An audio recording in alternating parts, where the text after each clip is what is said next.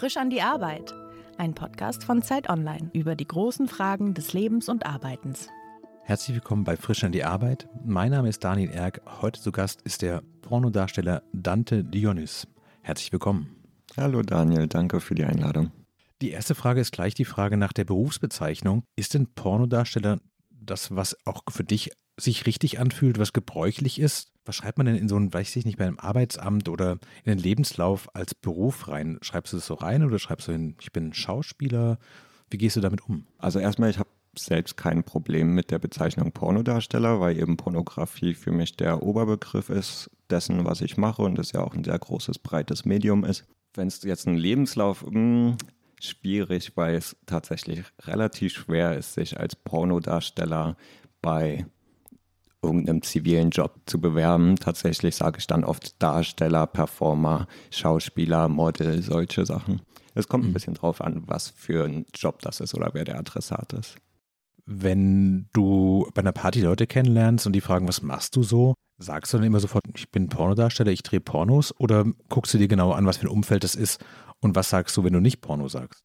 Hm, ich achte, muss tatsächlich ein bisschen drauf achten, was das für ein Umfeld ist, in dem ich mich gerade bewege, weil hm. ja, Pornodarsteller, man kann sich denken, ist schon etwas mit Stigma behaftet und da kommen dann immer oftmals irgendwelche Vorstellungen oder Imagination oder Projizierung von den Leuten. Ist ja auch ein heiß diskutiertes Thema. Deswegen bin ich immer ein bisschen vorsichtig, wie ich mich vorstelle und bei wem ich mich vorstelle da mein soziales Umfeld zu einem großen Teil mittlerweile auch Kollegen oder Kolleginnen sind oder Leute, die irgendwie in der kinky Sex-Szene aktiv sind, habe ich meistens kein Problem und bin natürlich auch irgendwie mittlerweile ein bisschen stolz auf meine Arbeit.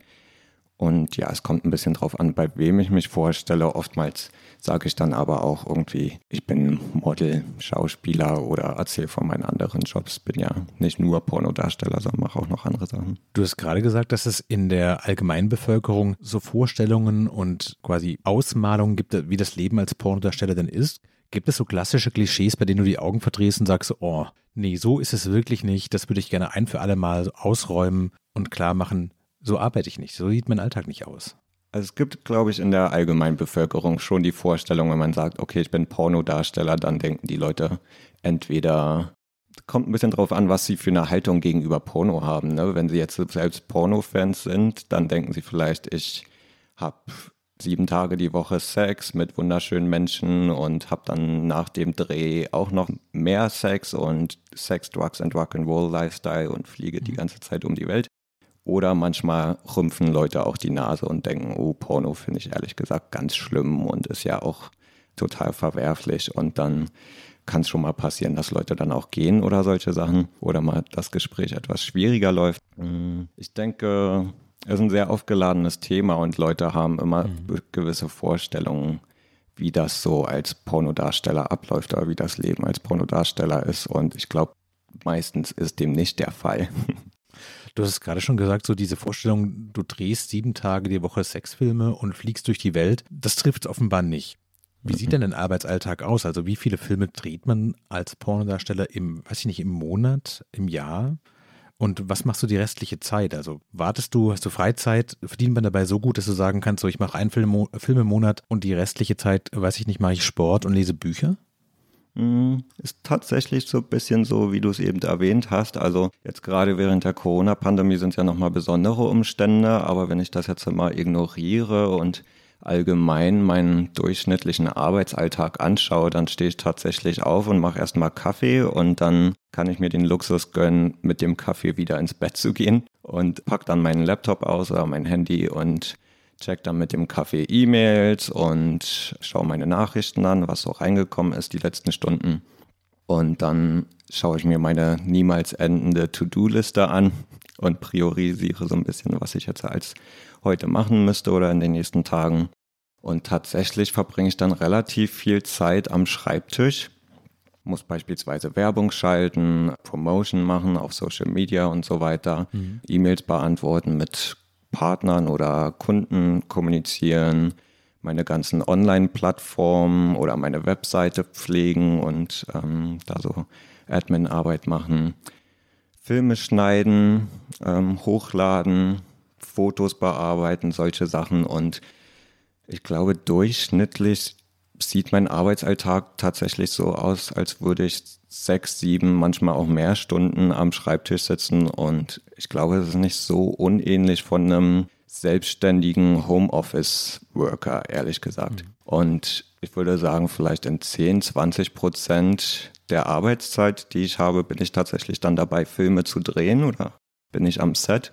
Wie oft würde das passieren? Es sollte öfter passieren, muss ich zugestehen. Ich bin jetzt die letzten Monate mit dieser ganzen Corona-Müdigkeit etwas auch faul geworden, muss ich zugeben, wenn es darum geht, Inhalte zu drehen oder Filme zu machen. Und ich würde sagen, vielleicht alle paar Monate, wenn es gut läuft, manchmal läuft es gut, da habe ich dann vielleicht zwei Filmsets im Monat, wo ich zwei große Filme drehe und dann versuche ich vielleicht so wöchentlich nochmal einen eigenen kleinen Clip zu drehen oder ein paar Fotos mhm. zu machen, um das zu benutzen.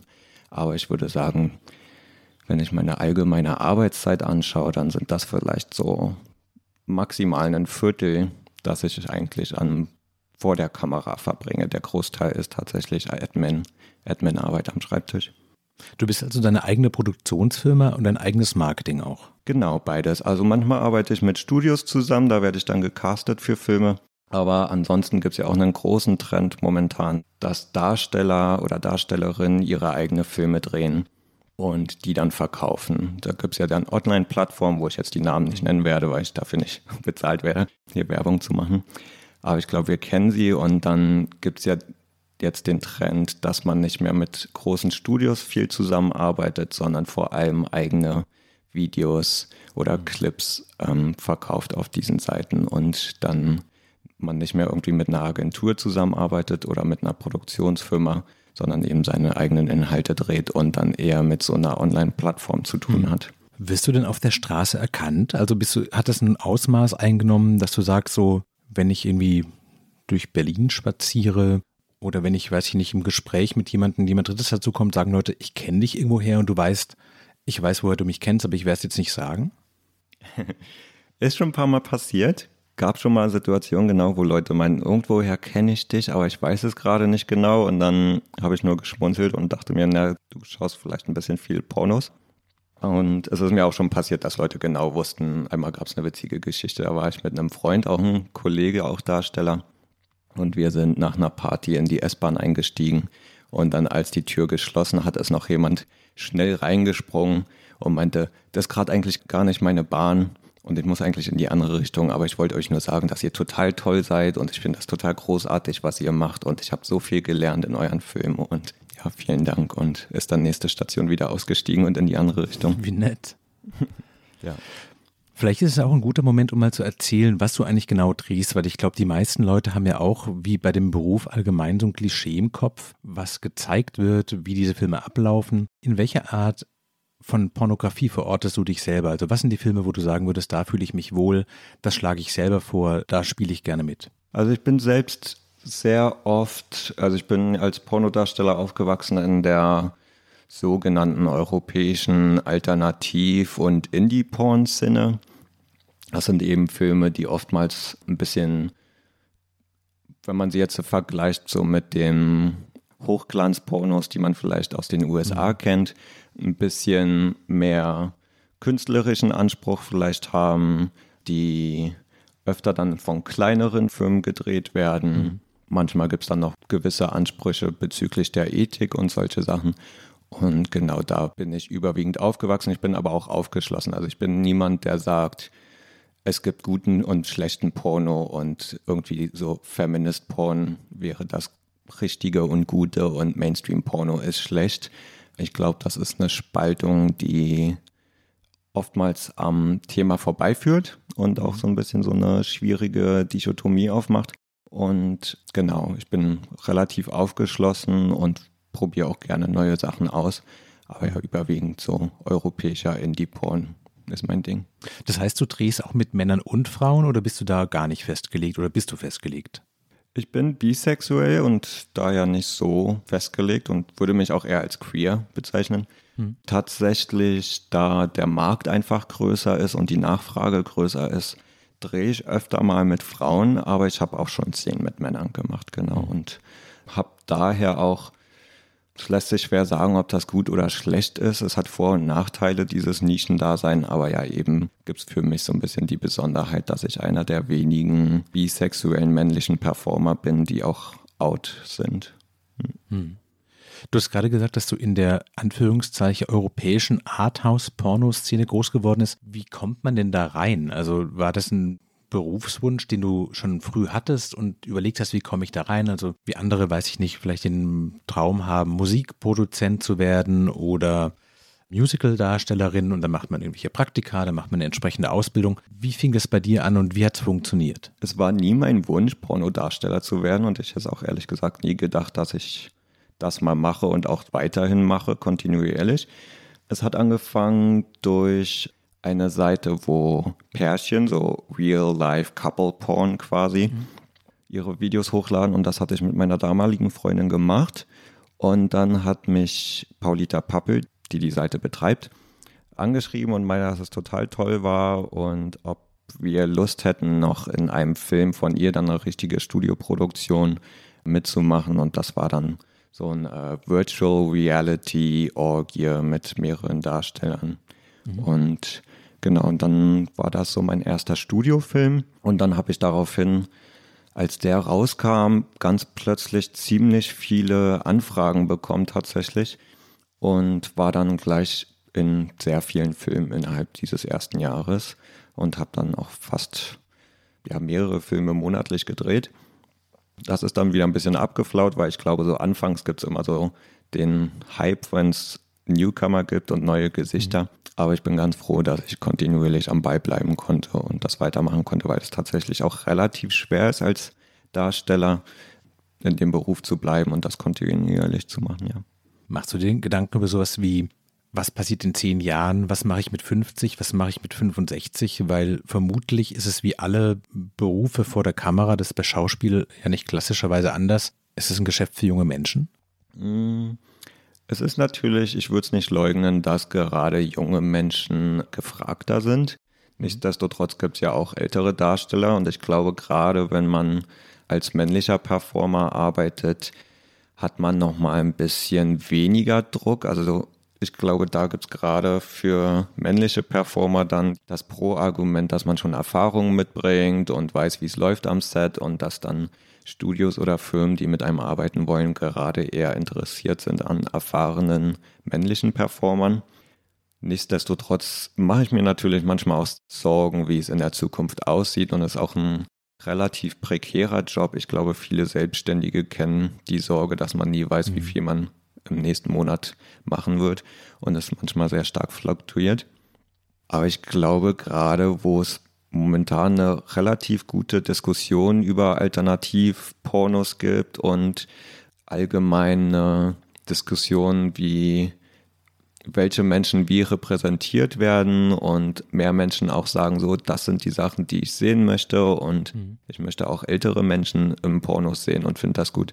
Ich glaube, das wird sich, sobald ich dann irgendwann mal älter bin, ähm, auch gewandelt haben und Ansonsten habe ich natürlich auch noch andere Standbeine. Ich mache beispielsweise auch so Audio Engineering und kenne mich mit mhm. Tontechnik und so weiter aus und bin auch organisatorisch ganz gut begabt. Und es gibt ja auch sehr viele Menschen, die dann sagen, so, ich mache jetzt meine eigene Firma, ich habe jetzt 20 Jahre vor der Kamera gearbeitet, jetzt arbeite ich hinter der Kamera das sind, glaube ich, Türen, die ich mir für die Zukunft auch offen halten würde. Auch wenn ich großen Respekt habe für Leute, die Regie führen oder eine Produktionsfirma betreiben, weil das tatsächlich sehr, sehr viel Arbeit ist. Ja. Ich glaube, was man vielleicht auch einmal sagen muss, ist, du entsprichst vermutlich nicht dem klassischen Klischee des männlichen Pornodarstellers, den man sich ja immer so, weiß ich nicht, wahnsinnig groß, muskulös, Solarstudio braun vorstellt, sondern du bist vermutlich eher ein Typ, der in Berlin auf einer Techno- oder Indie-Party rumhängen könnte und da sehr gut reinpassen würde. Merkst du daran auch, dass sich das Männerbild gewandelt hat? Also, dass die Männer auch die Pornos gucken, andere Männer auf dem Bildschirm sehen wollen und dass quasi so diese Meister-Propper-Klischees einfach vorbei sind? Definitiv. Also ich würde nicht auf meine Kollegen, die muskulös und nach Fitnessstudio aussehen, ich würde die jetzt nicht schlecht machen wollen und finde das selber manchmal attraktiv. Aber ich kann definitiv sagen, dass Menschen, die mir Feedback geben, dass da sehr oft dabei ist, dass sie sagen, ich freue mich, dass du so natürlich aussiehst und irgendwie nahbar wirkst, mehr so, so der Guy Next Door Typ. Mhm. Und dass sich das Bild von Männlichkeit sehr gewandelt hat in den letzten Jahren und auch weiter wahrscheinlich ändern wird. Und dass das auch etwas ist, was Leute, weswegen Leute auch mit mir arbeiten wollen oder warum sie meine Filme schauen. Mhm. Interessanterweise kriege ich sehr oft von jungen Menschen, ähm, gerade queeren Männern oder auch Transmännern positives Feedback, dass sie sagen, mhm. ich freue mich, dass ich mal jemanden auf dem Bildschirm sehe, mit dem ich mich identifizieren kann oder der irgendwie ein Bild von Männlichkeit transportiert, was ähm, nicht so toxisch aufgeladen ist. Mhm. Und genau. Stimmt das Klischee, dass man die Texte für Pornos quasi auf der S-Bahn-Fahrt zum Dreh lernen kann? Ich glaube, das kommt so ein bisschen auf die Pornos drauf an. Ich selbst drehe ehrlich gesagt auch ganz gerne Pornos, wo wenig Dialog dabei ist, weil es für mich persönlich nicht mein Anspruch ist, dass Pornos eine Story haben müssen. Das ist allerdings auch mein persönlicher Favorit. Ich selbst achte tatsächlich gerne darauf, dass so Verhandlungen von Konsens oder sowas ähm, im Porno dargestellt werden. Und das ist dann eher etwas, was eben nicht vorgeschrieben ist und was eher natürlich passiert. Und ich schneide das dann beispielsweise in meinen Filmen nicht raus, wenn dann gesagt wird, ist die Stellung okay oder mach das mal nicht oder genau das passt mir gut. Dass eben solche Unterhaltungen mit da drin sind, um auch zu zeigen, dass das Teil von Sexualität ist und Konsens eben auch bei Pornos verhandelt wird und das wird eben sehr oft, glaube ich, rausgeschnitten leider. Ansonsten, was das Skript angeht, ich habe schon einen Film gespielt, wo tatsächlich sehr viel Story dabei war, wo es dann eben so ein Mischmasch war zwischen Pornografie und Erotikfilm. Und ich glaube, das ist auch ein Trend, der sich weiterentwickeln wird, dass es mehr weil eben Leut, einige Leute aufgeschlossener sind gegenüber Pornografie und Pornografie auch ehrlich gesagt ein sehr spannendes Medium ist und Sexualität ja auch ein sehr großes, breites Feld ist, wo man sehr viele Narrative dran entlanghangeln kann.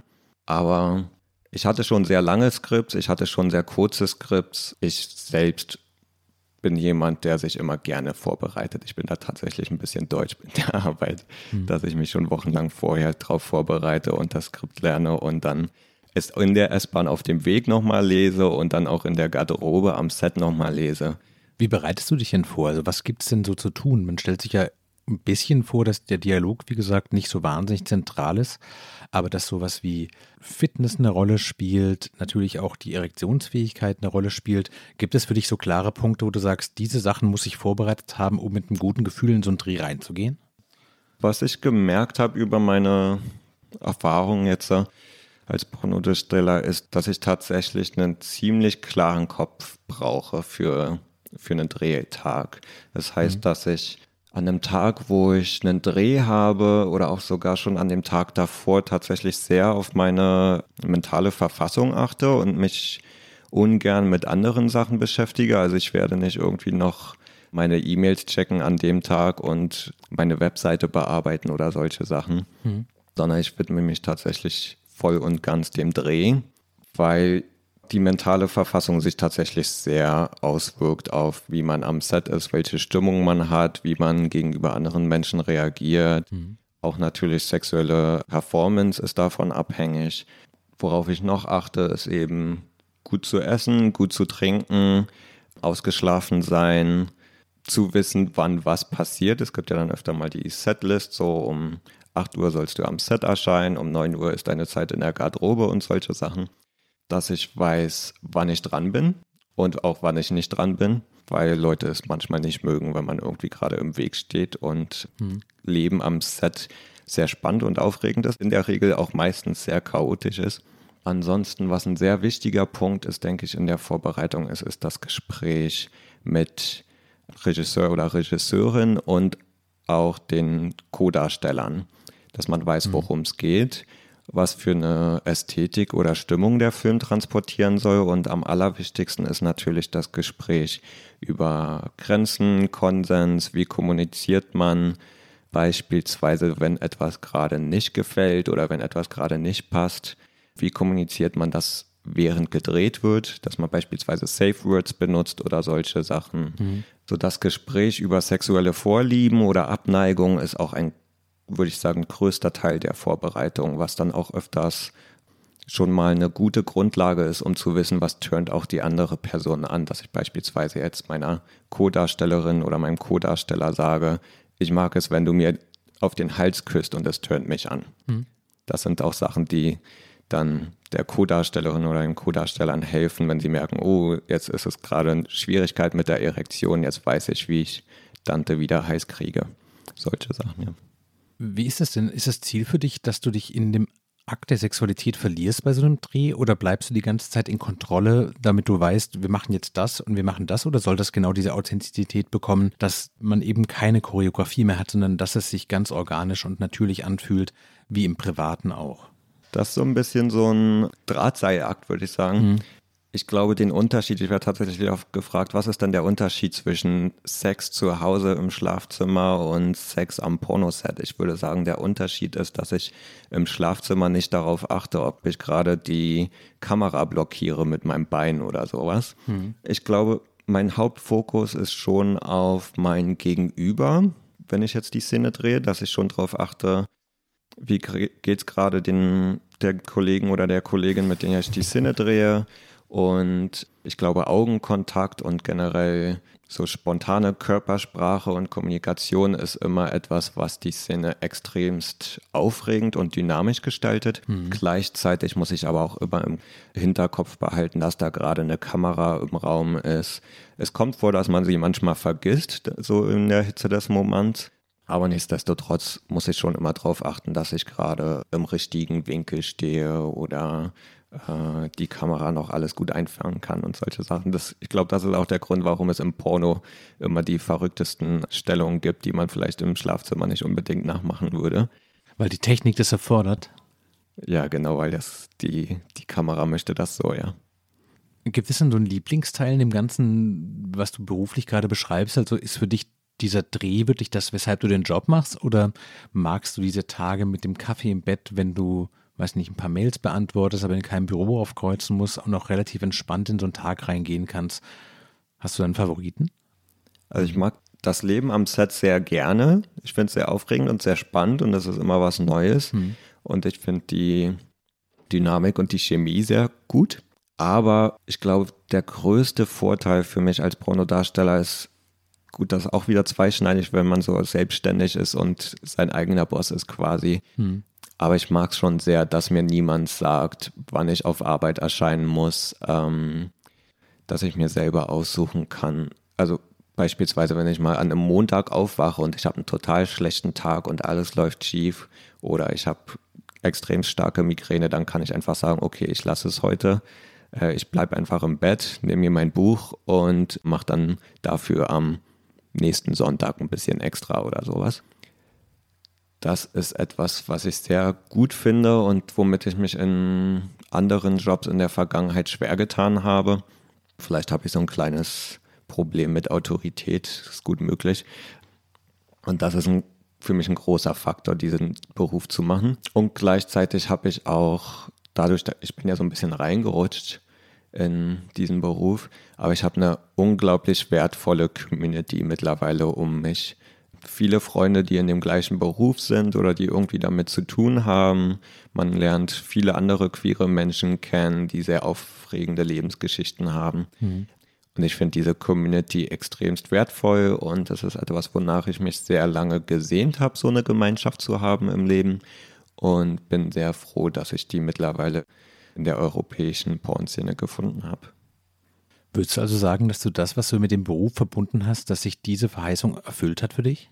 Mm, nein, ich glaube, ich hab, wurde selbst überrascht, weil als ich mit Porno angefangen habe, hatte ich auch selber wahrscheinlich die Vorstellung, die andere Leute auch haben vom Pornodarsteller. Also ich selbst dachte dann, oh, ich mache jetzt total großes Geld und ich werde die Welt bereisen hm.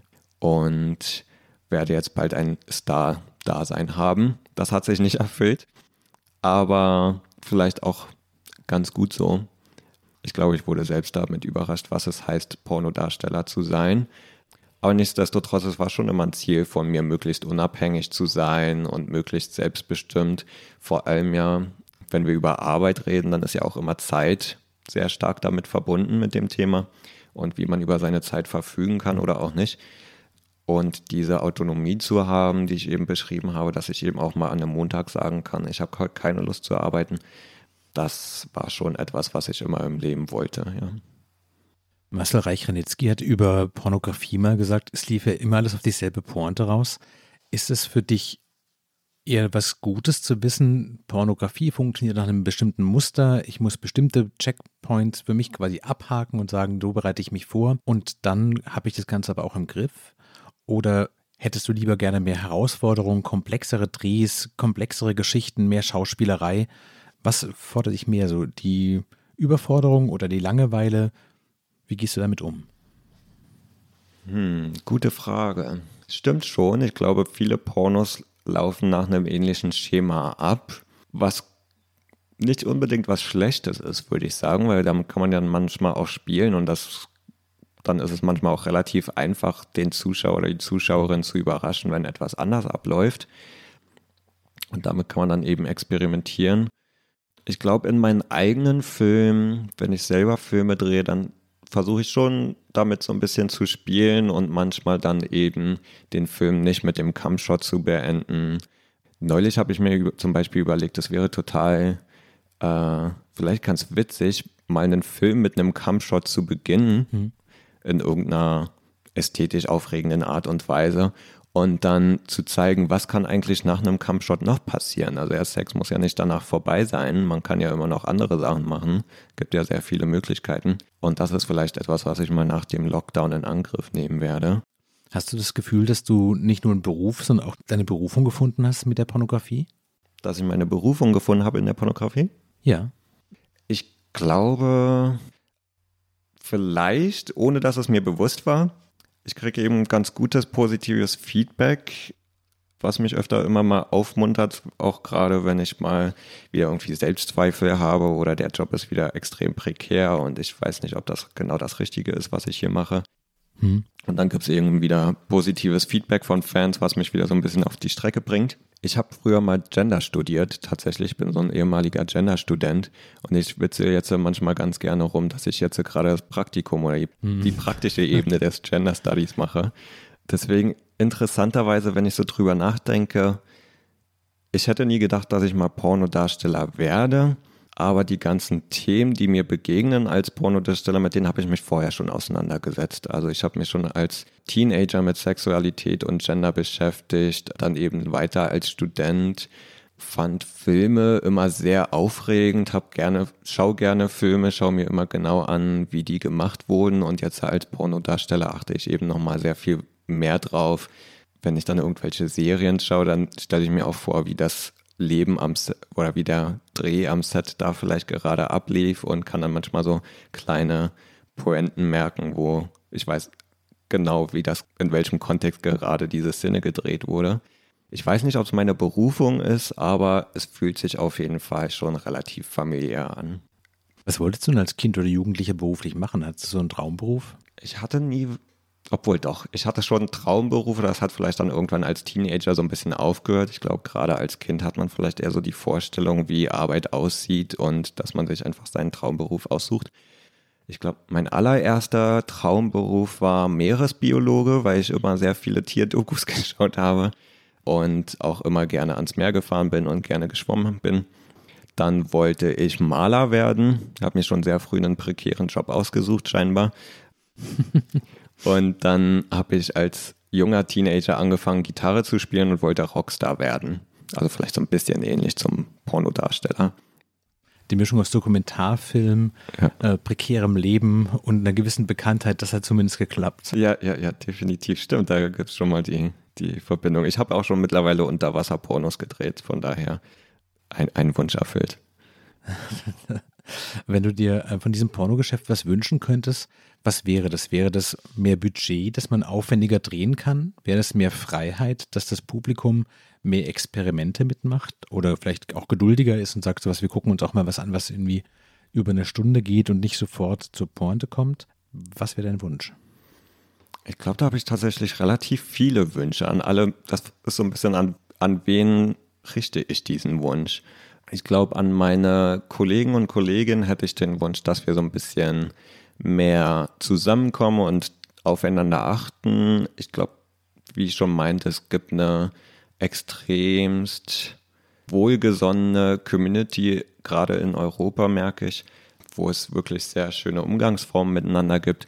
Und ich würde mir wünschen, dass wir uns nicht so sehr vereinzeln lassen. Es gibt eben gerade, glaube ich, so als wenn man selbstständig ist und unabhängig als Darsteller arbeitet, dann gibt es oftmals die Gefahr, dass man so ein bisschen vereinzelt wird und mhm. gerade im Umgang dann mit Produktionsfirmen oder so weiter so in der allerersten Front in Verhandlungen ist. Und ich würde mir wünschen, dass man da ein bisschen mehr zusammenkommt. Es gibt interessanterweise schon Gespräche in Europa, wie man sich assoziieren kann miteinander oder ob es beispielsweise Sinn macht, eine Gewerkschaft für Pornodarsteller mhm. zu gründen. Solche Gespräche gibt es in den letzten Jahren und ich schaue wohlgesonnen und optimistisch in die Zukunft diesbezüglich. Ansonsten, was die Konsumentin angeht von Pornos, würde ich appellieren, pay for your porn, dass es wirklich sich weiter verbreitet, dass Porno Arbeit ist, Pornos zu machen ist Arbeit und Leute müssen davon leben können und machen das nicht einfach nur aus Spaß, weil sie die ganze Zeit geil sind und oder irgendwie exhibitionistisch gesonnen sind. Hm. Daher würde ich mir wünschen, dass es mehr verbreitet wird, dass Leute tatsächlich auch für ihren Porno bezahlen und auch gerade so, wie man das vielleicht beim Bauern, wenn man jetzt irgendwie ethisch seine Eier konsumieren möchte, dann wäre es wahrscheinlich das Allerbeste, die beim regionalen Bauern zu kaufen. Und ähnlich ist es beim Porno, dass man die Filme direkt von den Darstellenden, von den Models bezieht und nicht von irgendeiner Firma, die über fünf Umwege die Videos von jemandem erkauft hat für einen Apfel und ein Ei. Hm. Du hast eingangs erzählt, dass du dich sehr stark selbst organisierst für dein Marketing, für deine Organisation, deine Buchhaltung, alles selbst zuständig bist. Woher weißt du, wann für dich Feierabend ist an so einem Tag? Also du hast ja auch diese ewige To-Do-Liste erwähnt. Hast du so einen klaren Rhythmus, dass du sagst, um 10 sitze ich am Rechner und um 7 ist er aber auf jeden Fall zu? Oder gibt es so ein Bauchgefühl, wenn du weißt, für heute reicht's? Oder wie organisierst du dich? Ich versuche tatsächlich so ein bisschen so ein, mir so ein 9-to-5-Arbeitsalltag anzugewöhnen. Ich glaube, das ist für viele Selbstständige schwierig. Die kennen das wahrscheinlich selber. Hm. Dass man entweder manchmal sehr unmotiviert ist und dann gar nichts macht oder das andere Extrem, dass man sehr viel macht und sagt, das kann ich heute noch erledigen und dann kann ich das auch noch heute erledigen. Aber anstatt sich morgen freizunehmen, macht man dann genauso viel wieder und ist dann so ein bisschen an Selbstausbeutung wieder Selbstausbeutung ähnelt. Ja, ich versuche so um 5 Uhr spätestens Feierabend zu machen und mir dann vorzunehmen, dass ich morgen weitermache und heute ist dann erstmal mhm. Feierabend und dann überlege, wie ich meinen Feierabend gerne verbringen möchte. Bist du dir selbst ein guter Chef? Hm. Bin ich mir selbst ein guter Chef? Nein, wahrscheinlich nicht. Warum nicht? Wahrscheinlich, weil ich Chefs nicht mag.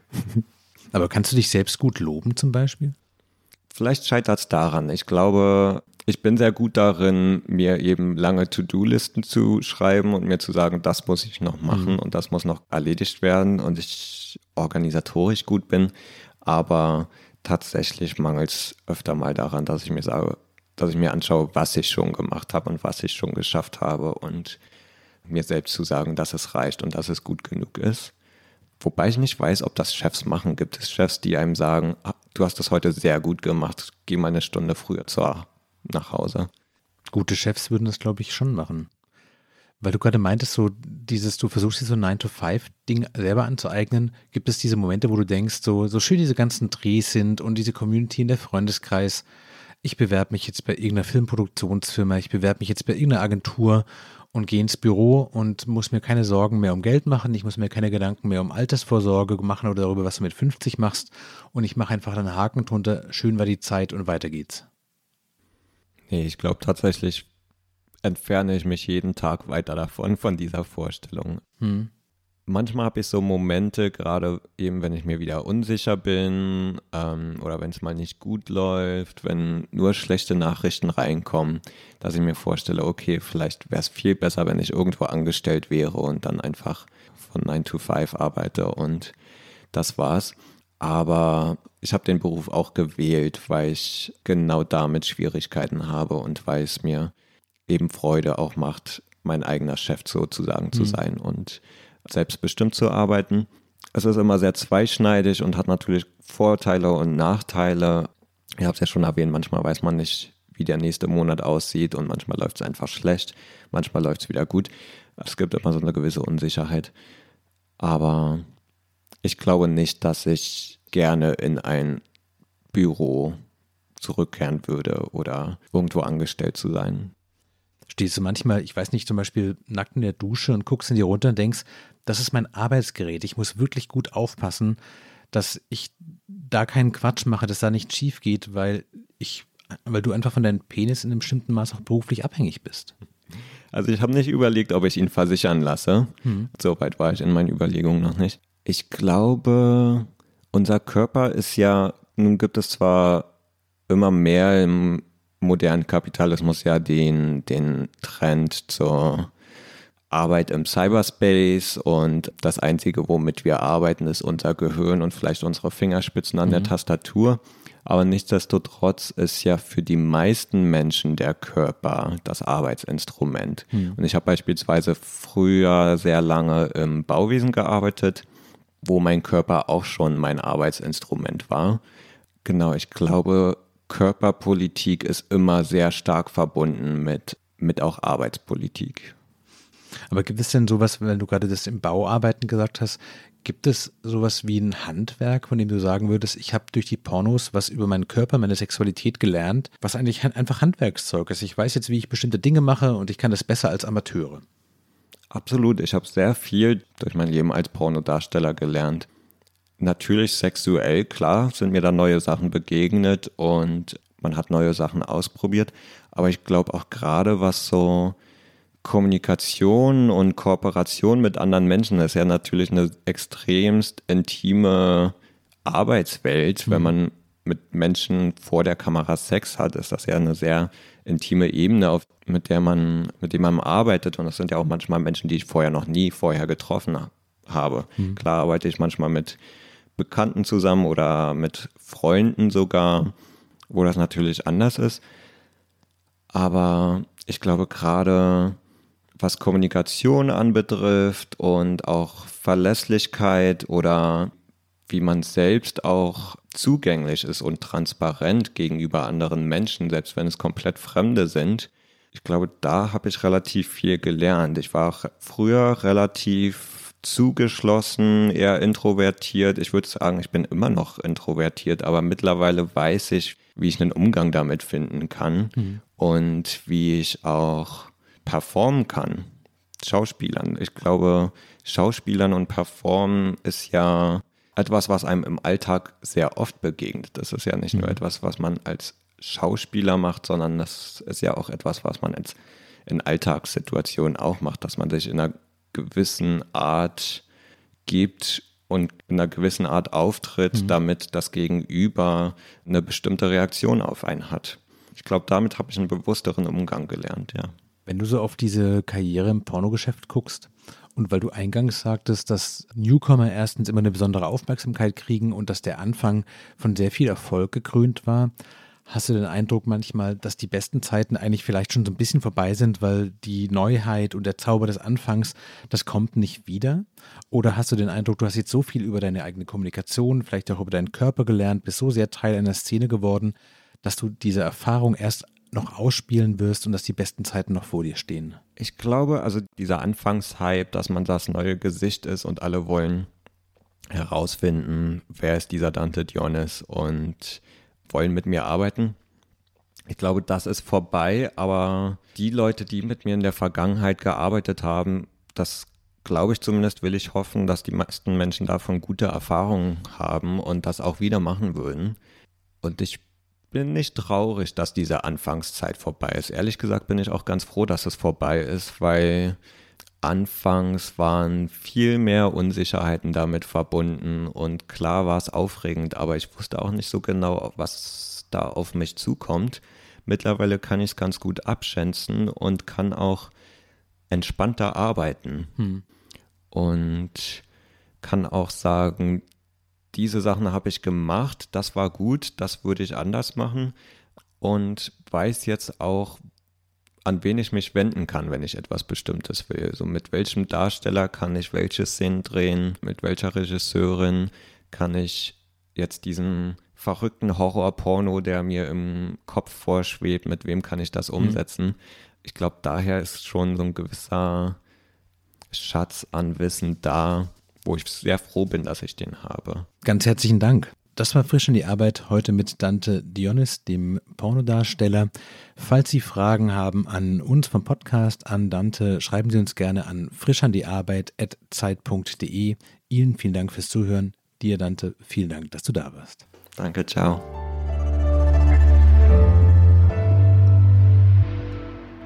Frisch an die Arbeit, ein Podcast von Zeit Online. Konzipiert und moderiert von Leonie Seifert und Daniel Erck. Produziert von Maria Lorenz, poolartists.de.